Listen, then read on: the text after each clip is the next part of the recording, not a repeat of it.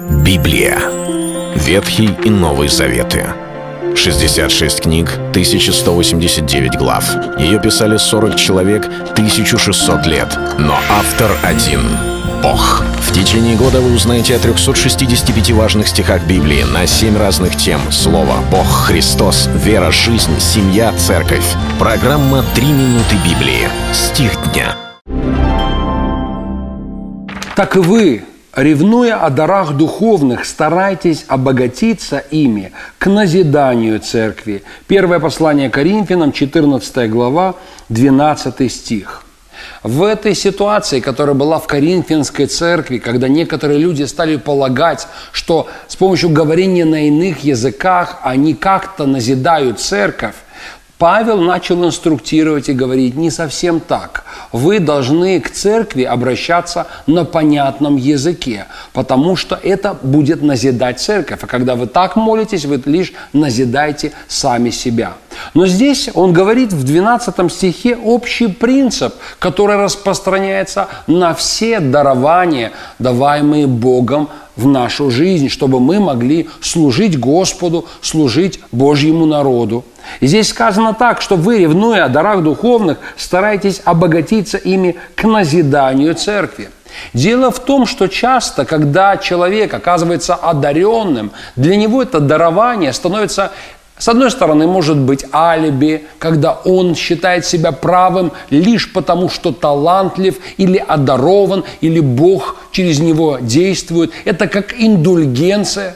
С другой стороны, человек тем самым подавляет себе некие комплексы или некую неуверенность в себе. Он считает, что если у него есть такой дар, он правильный, он хороший, он молодец, он достойный. Так как если бы Бог любил нас за то, что мы делаем, а не просто так, потому что Он любящий Господь.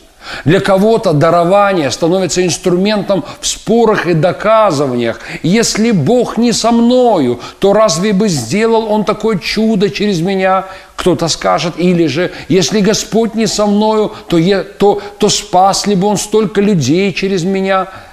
Мы думаем, что дарования даются для того, чтобы мы их использовали для своей пользы. И это неправильный подход. Апостол Павел наставляет и говорит, что когда он дает какие-либо дарования, Господь, когда дает дарования, таланты – изливает свой дух, действует естественно и сверхъестественно. Во всех этих случаях это делается для общей пользы, для пользы Царствия Божия, для дела Божия, для назидания всех.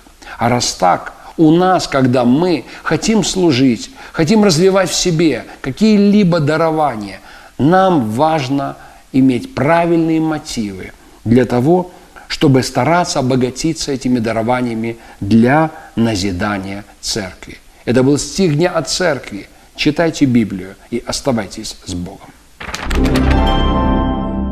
Библия. Ветхий и Новый Заветы. 66 книг, 1189 глав.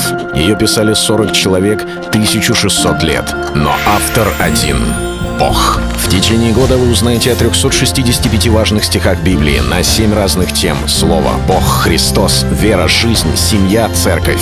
Программа «Три минуты Библии». Стих дня.